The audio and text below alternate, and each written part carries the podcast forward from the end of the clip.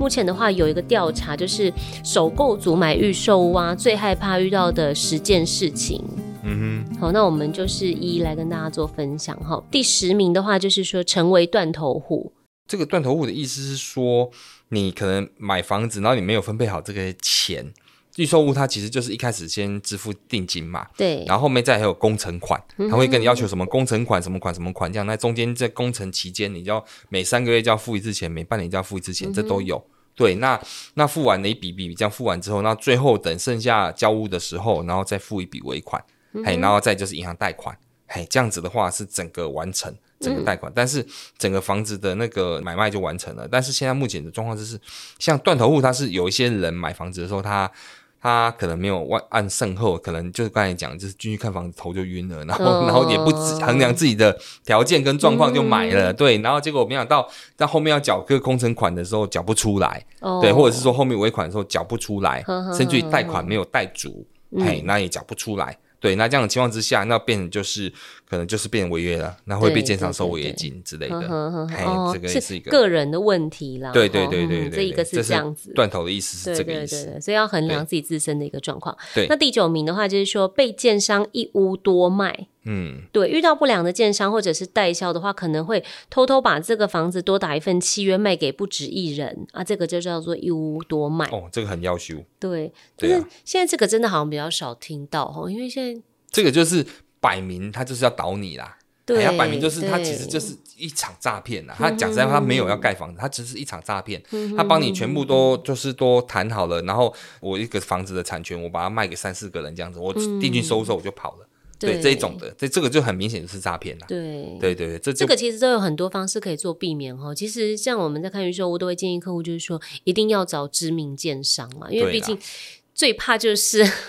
最怕就是房子不是你的啊！你缴了那么多钱去，就房子不是你的。这个这个其实通常遇到比较多齁，知名建商当然比较不会这样。嗯、比如说可能你盖大楼的或者什么，他比较不会这样子。但是如果是盖那种透天的，尤其是乡下地方，在地的建商，对在地的建商，或者是说一些小建商，比如说可能盖个两间三间的这一种，嗯、对这种建商，对他有可能就是。故意要搞这一套啊，嗯、这都有可能啊。对啊，这个的话你无从查证。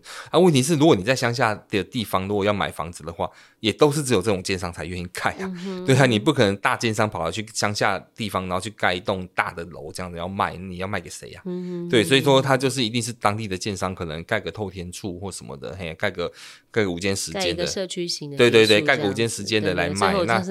对，那有可能他是一开始就故意设这个局，这有可能。嗯、对，一般来讲，大部分都遇到是这种的。对了，主要是说赔了这些钱之外，你还要再花很多时间跟精力去跟对方打官司。对、啊，即使他是恶意诈欺你，你还是会很辛苦哈。所以其实是这样子。那再来的话，第八名是说盖到一半发生意外事故。哦，这个很多啊，这个很多，尤其是最 近刚好遇到这个就是捷运的部分，终结啊，对呀，好几只鸟嘛，哎呀，或者是说像那种竹北不是特斯拉掉到天坑里面去吗？对，哎呀，或者是说像前一阵子有听过那个房子烧起来啊，前面我们就在分享嘛，就是有人房子烧起来啊，对。啊，那房子盖还没一半，哎呀，还没盖了一半就房子就烧起来了，都有啊，对啊，那这这个其实。这个真的没办法能够预防。对啦，这个部分就是真的没办法预防，就是你在盖的过程当中啦。对呀、啊。不不过，其实虽然说会遇到类似这样的事情哈，但是它也不至于到说，就是你入住以后，你的房子就变成所谓的事故屋啦。倒不至于，但是就是要看事故的大跟小啊。对，对你如果说像像这些中捷这个掉下来，它也只是一个铁棍子掉下来而已啊。那那街上就是把房子再修补修补，还是来拿出来卖啊？对啊，是这样啊。对，那有遇到比较严重，可能就是火烧。哎，可能盖到一半火烧，对，那这有可能会影响结构。哎，那这个就是要请土木技师，这到时候就要去评估这结构行不行，有什么问题。对了，等于是说在买预售的时候，这难免这个就是无法预料的一个风险呐。对对，这多少？这个就是对。然后再来的话，就是说用料不实跟未按图施工，这个是第七名。哦，对，那这个就刚才讲的啦，哎呀，就他没有没有老实。照那个合约盖啊，对啊，会变成这样啊。可是这也蛮常遇到的，例如说你原本他规划是说，哎、欸，这个公设是要做健身房或者是什么儿童游戏室，结果盖出来变成瑜伽教室或者是音乐教室，哎、欸，好像听起来也没有不好，嗯、但是有些人可能会觉得，嗯，这样就是不一样啊，就是跟你当初讲的不一样。对呀、啊，对，所以。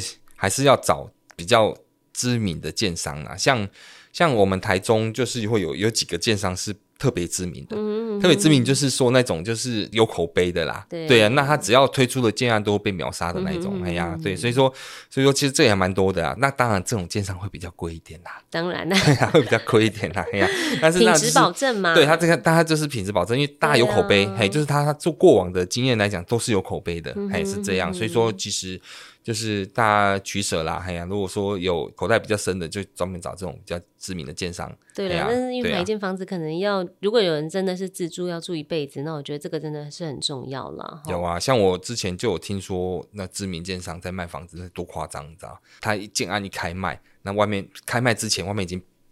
已经排队排很长了，嗯、对，那以为是要抢什么，对啊，抢什么鸡蛋是不是？对呀、啊，对呀、啊，排队排很长了，对啊，结果不是，那是就是一开卖之后，大家都跑进去买，像蔡奇亚也跑进去买，嗯、然后经常在卖房子，就是哦，就跟你介绍介绍这样子啊。如果说你 OK，对，那这样可不可以？那价格大概是这样啊。你如果说好的话，你赶快可以选楼层。对啊，你要赶快选哦，你不赶快选的话，楼层一直是被人家选光，那个位置是被人家选光哦。对啊，那你不要好，没关系，那就下一组。对，哎呀，你要考虑一下好，那下一组没关系，我们先先看下一组，变成这样，所以那很快就秒杀了。你听说两个小时就完售了？对呀，真的有挤进去就完售了。对对，真的是这样，对，真的有这样的建案，这还蛮特别的。不过那当然就是因为它是知名建商，对，还是这样子。对，那可能地点啊，各方面大家都对对对对，哎呀，所以你要跟他杀价，拍谁有那下一组？对了，这个都很这个都很难说。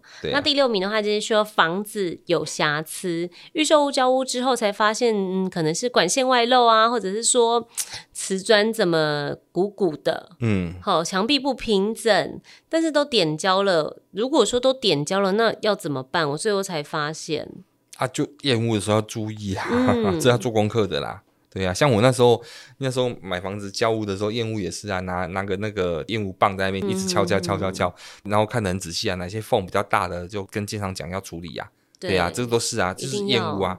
对啊，你如果说都已经验屋完毕了，然后没有问题了，事后才才再要求这要求那个，那就要看建商的良心了。对对对，对啊，有的建商他们会有那，对，他们会他会跟你讲说保固一年，我当然都会有保固啊，只是说可能就是你当初没有验到的部分，那他要不要他帮你处理？他们还是有的还是会处理啦。对啦，那有的有的他觉得说这样子。可能比较无良的，就是你按这个，你当初没有验到啊，对啊，然后我们都已经交屋了，对了，你入住进来才发现的，可能就是没有办法。对，不过现在就是坊间有那种专业的验屋团队啦，有，所以其实对对对，大家真的如果说不会自己做验屋的话，我们就会建议说，你可能在验验屋的时候交屋之前，对，花一点钱，对，花一点钱请他们，对，请他们做一个验屋报告，对对对，会有一个验屋报告。好，那第五名的话就是广告不实。好，因为预售屋它是采用先卖后建的一个模式哈，所以其实我们在看屋的时候，就是像景光之前买他自己本身他目前自住的房子一样，就是样品屋，嗯，好，平面图、示意图、三 D 这一类的哈。对呀、啊，现在三 D 真的很漂亮。嗯哼，很多画一个梦给你这样子哈，啊、所以呃，代销为了要增加这个买气，所以他有可能会夸大广告行销，导致就是说民众交屋之后才发现，想象中的房子跟签约讲的不一样，是照片的骗，骗人的骗这样子，照片屋，这个很多啦，纠纷最多就这一条，嗯嗯，那所以就是买房子要注意啊，你这是合约啊，刚刚也讲了，合约你一定要看好，那你一定要确定好，而且。像我们有些呃，就是就是去买房子，他可能会把当初的样品的一些证据。当初样品的用什么建材，什么建室内用什么建材，什么建材，他都把它拍照下来，嗯哼，存证啊。你没用这个建材，你因为你不是这样子的话，他他就会叫建商要要负责。哦，对对，会这样。那这个细节的部分要注意哈。对。那还有第四点的话，就是新屋变成漏水屋。嗯。漏水真的很麻烦呢。其实也不是只有顶楼才会漏水吧，对不对？哦，这真的是太麻烦了。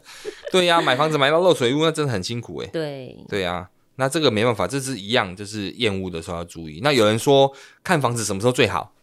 下雨天去看就最好了，哦、对，真这样才知道它有没有漏水啊。嗯、像有时候下雨天不想出门啊，干嘛？可是下雨天看房子是最好的。但是有时候漏水，它是真的，你入住用一段时间以后才会发现的。我觉得好像不会当下马上就发现。对啊，对啊。这一块真的就是跟你选定的建商他们是不是真的有良心，或者是也许他们也不是故意的，但是就是不是应该是说他们能不能够就是持续的保护跟处理？哦，保护对对。假如你真的遇到了，发现遇到了，那他们有没有帮你处理？就持续的处理，嗯、比如说可能。能帮你补强维修这样子。如果可以的话，当然是最好。当然，可是你不能说是你是小瑕疵，你就要求他要换屋要干嘛？不太可能的。嗯哼嗯哼。但是如果说是重大的问题的话，比如说可能爆水管呢，啊，比如说什么什么什么状况这样子，那这个就有可能要建商就是要要做一个修缮的责任的啦。嗯、对呀、啊，哎呀、啊。那第三名的话就是建商恶意倒闭，延迟交屋烂尾。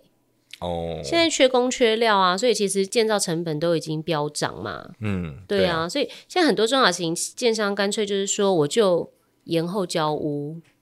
就我刚才讲的啊，就是他慢慢盖啊，对他慢慢慢慢盖啊。因为讲实在话，房地产如果景气不好，他当然是希望就是慢慢盖，我可以拖长时间，我慢慢销售，因为他卖可能没有卖很好，嗯、他可能一个建案，他搞不好等他盖好了还在卖。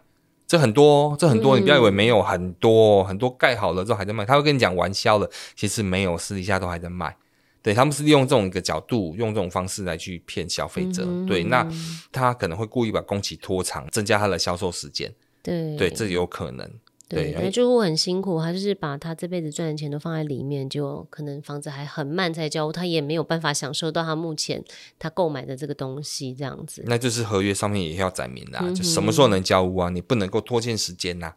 我的标定是三年就要交屋，结果你给我盖了五年、六年才交屋，对，那当然这中间的这个利息呀、啊、成本这全部都都要请他求偿啊。这个有哦，这个确实有哦。对啊，确实有，确实可以求偿成功的。对啦，这个有有案例啦，然后大家可以参考一下。嗯、那第二名的话，就是建商故意违约不卖。哦，对，有像营造成 本暴增的一个状况下，他可能会觉得哦，当初卖你太便宜了，我现在反悔了。对，对，这个也不是只有预售有这个状况，那中古屋也蛮常 遇到。这个，这个，这个其实之前有听到过，对，偶尔会有听到。有房，尤其房地产在涨的时候，对对对，对，因为他卖你可能是两年前卖你的。就没想到两年之后房地产涨一波，超大一波。对，那他等于两年前卖你的那个价格，两年之后他如果这个房子他不卖你，他违约，他赔你钱，嗯，对，然后他再拿出来卖，他还有赚，他他有可能会，他有可能没有良心，他会这么做。对对，这我听说，而且我还听说很多是跟客户讲说，我再加五十万，再加一百万给你买回来，给你买回来，嘿，还蛮多的，有的经常会这样子，对，但是。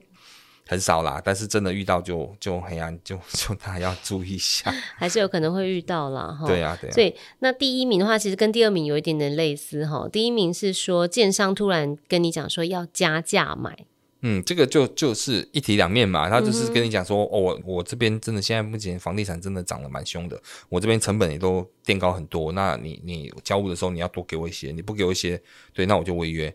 对，那违约的话你就拿不到房子。嗯哼，嗯哼，对啊，那通常。买的人会想啊，因为这个通常都是在房地产在涨很多的时候才会才会有遇到这种状况啦。嗯、哼哼对啊，买的人会想啊，啊，我多付你一点，我还是赚啊。嗯、哼哼对我现在就算把房子卖掉，我还是赚一笔啊。所以通常都会愿意再给建商。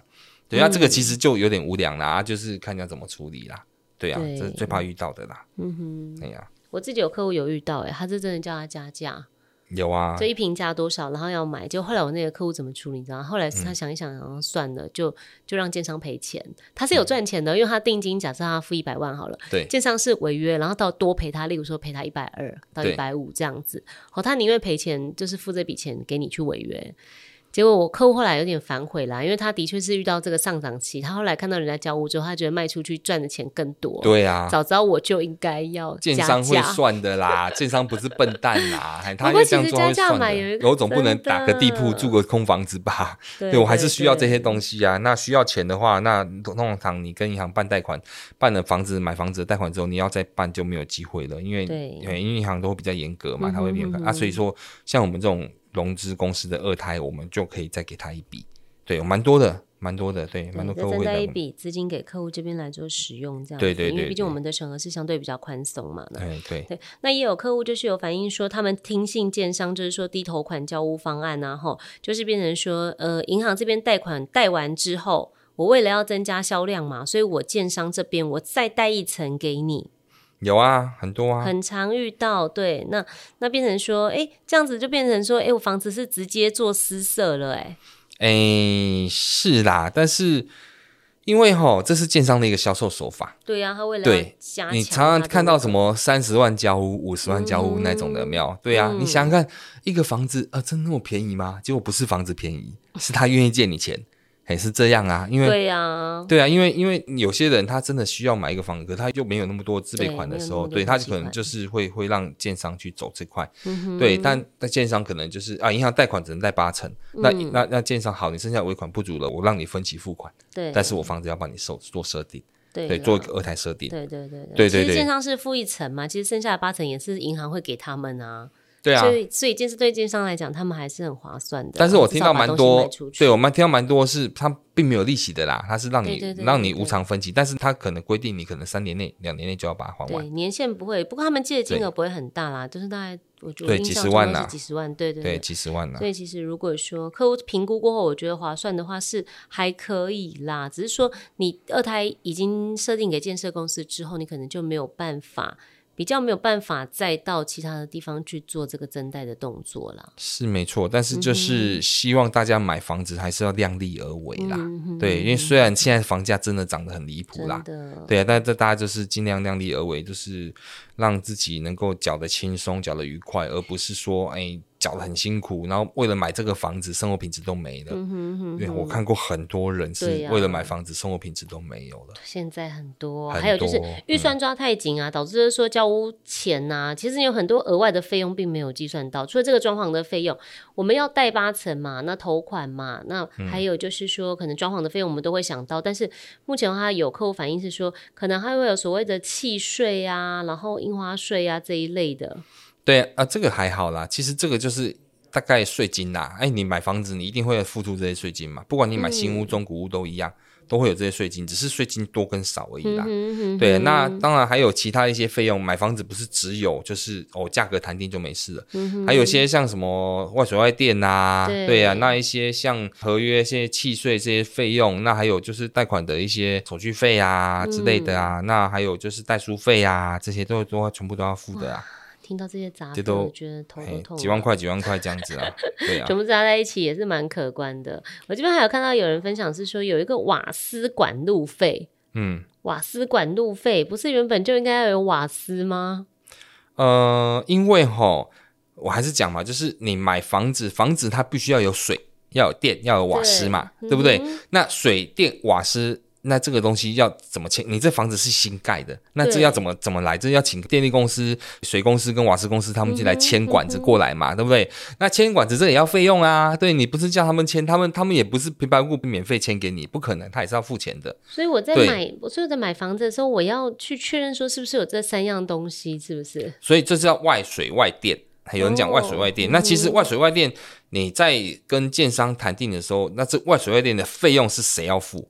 建商通常有时候会要求转嫁给消费者，你们要付，因为你们是使用的。他会在合约上面载明。对，会载明，但是你也可以跟他谈，就是你们建商要付，要包含在这个价金里面。里面这样子。对对，那这个就是看谁了。那像我那时候买房子的时候，我就付了全部，包括契税、规费什么，也也也付了十几万啊。嗯哼，也是十几万块啊，对啊，对啊，交屋钱还是这个还不是全部的价金，这是另外支出的费用。对啊，对啊，就是其他的杂费的部分啊，全部加起来，其实大家都还是要要量，要要斟酌，还要斟酌，还是要先备用一些钱进来耶，不然到时候这些付不出来要怎么办？对对对对，所以这要注意啦。嗯哼，请问像你本身在买预售屋的时候啊，嗯，代销的那个话术厉不厉害？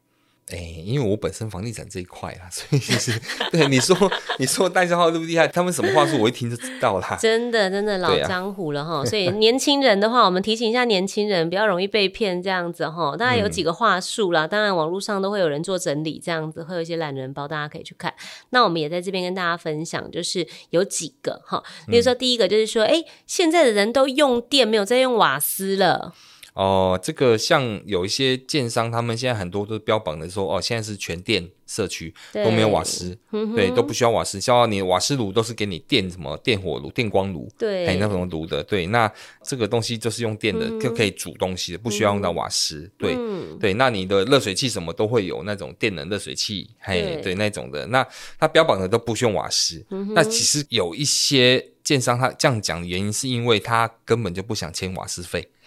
嘿，瓦斯费也是一笔钱呢，尤其是如果是大金案的话，也是很大一笔钱。对对对对，所以他利用这样的方式来去节省他的开销，嗯、这也有可能。对，不过当然就看看消费者买不买单啦、啊。有瓦斯跟没瓦斯，其实有时候用起来有瓦斯还蛮习惯问题啦，方便啦。像我像我家里面现在目前就是就是一样是用瓦斯嘛，对呀、啊，有瓦斯要开火干嘛都方便。那你说电方不方便？电也方便啊，对。但是相对的，就是说像有一些东西，像我家里面有用那个就是烘干机，嗯、对，那烘干机的话用电的，然后讲用电。的话会比较比较好，成本相对比较高。对对，成本可是成本会比较高，还有、嗯、哼烘干成本会比较高。对，对，但是它烘的时间也会比较长。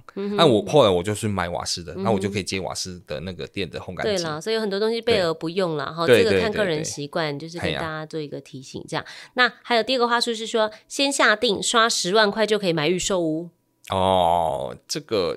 这个就是刚才讲的嘛，销售手法、啊。嗯哼哼哼，对呀、啊，它只是一个定金啦，哈。对呀、你真的买下去，有时候你等到你要反悔的时候，你这定金可能拿不回来。啊，就对他不会定一个很高的金额，让你就拿不出来这样。哎呀，就下定了啊！你下定了就是要就就是要付钱的哈。对对对，可以先抢这个楼层，先抢这个栋，这个哪一户的哪一个采光，哪一个怎么样？好，对对，先选呐，先选先赢。大家还是要那个审慎评估一下这个话术的部分哈。对。那第三个就是秒杀大卖。哦，这个不是这新闻都有吧？上次新闻有报过，就是就是说那个建案的现场开卖现场好像菜市场一样，对对，拉红龙，对，还一堆人这样子，哎呀，然后就在那边排队，然后就进去这样子，就是要就是好像要造成强势的感觉。结果后来后来因为太轰动，然后太招摇，然后就政府就下去查，就一查。靠腰，那全部都是他们自己的人呐、啊，这是他们请来的人在那边演戏呀、啊。对 对，就是要造成就是建安热销的那种假象啦。对，对啊，这个蛮多的啦。嗯哼哼，对，会有一个冲动消费的一个感觉啦。对对对对，对。那第四个它是精致三房，哈，其实根本就是鸟窝三房，就是它用很小的格局，然后挤出三房格局，因为大家都会觉得三房好像是标准格局嘛。对啊，因为像我我买那房子，它的建安它就有分，当时格局就有分三房、两房跟一房。一房，那想说一房谁要买啊？对呀、啊，就他发现一房他他卖不好，销售不出去，那怎么办？他最后把一房又改成两房，小两房，嗯、嘿，把它改成小两房加一房，对，小两房，然后去卖。对，那小两房如果卖不出去的话，比如说低楼层的或者卖不出去，他就把它改成小三房。嘿，他只是把它装潢哦，把它装潢哦，他还跟你讲，我送装潢给你，改对小商房就是卖，那其实就是一个销售手法而已。对对对对，对呀、啊。然后再就是说，租客很好找，你买了可以马上投资，马上变包租公包租婆。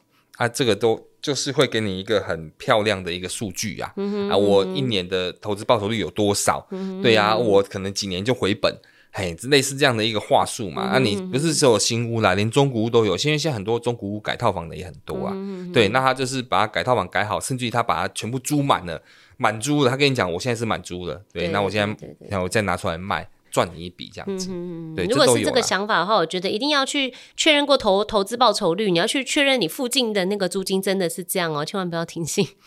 对啦，就是你要算呐，你要算呐，因为因为毕竟拿出那么一大一笔钱出来啊。对，那再来就是说，那附近如果真的很好租的话，你可能还要跟别人削价竞争。而且对，而且他他算给你的这个金额一定是一直满租的状态啊，一直都是租很好的，都有租，中间都没有空窗期这样子的这个状态。但是你遇到一些比较什么状况的话，就可能就会糟糕了，像什么像很多租霸嘛，然后很多那种很很很坏的租客，对，那不然就是说像一路讲的太多人租了，那你变成要削价竞争。对呀，你那个区域。如果变成全部都是租客，那大家都买来当房东这样子，那你当然你只能削价跟别人竞争。哎、欸，他都有副冰箱，还比你便宜，我要跟他租。对呀、啊，会这样啊，哎呀，还有你楼层你的点呐，对呀、啊，这都是考量的点呐，对啊，所以不是那么好，不是那么好处理。对，那还有再来有一个话术是说，百分之百房贷很安全。百哦，你是说百分之百房贷都可以用，都可以，我可以啊，房家信啊，甚至就是建商啊，然后什么来贷啊，怎么样，就是让你，就是说你你你只要自备真的很低的头款，你就可以所有的那个房子都是拿来跟银行贷款这样子。对啊，其实百分百房贷应该讲说，你如果没有什么自备款的话，但你有能力负担得起的话，其实百分百房贷是对你来讲是 OK 的。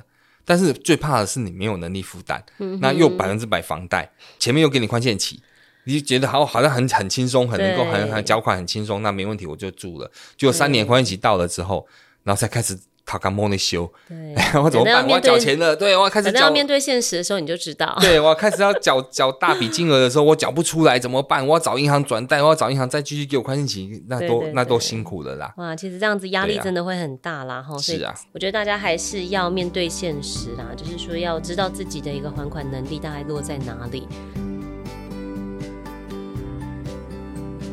这边要提醒大家，房屋买卖一定有风险，房地产交易有赚有赔，申购前请详阅公开说明书，爬文做功课，听 Podcast 哦。我是映如，我是景光，谢谢您，我们下周再见。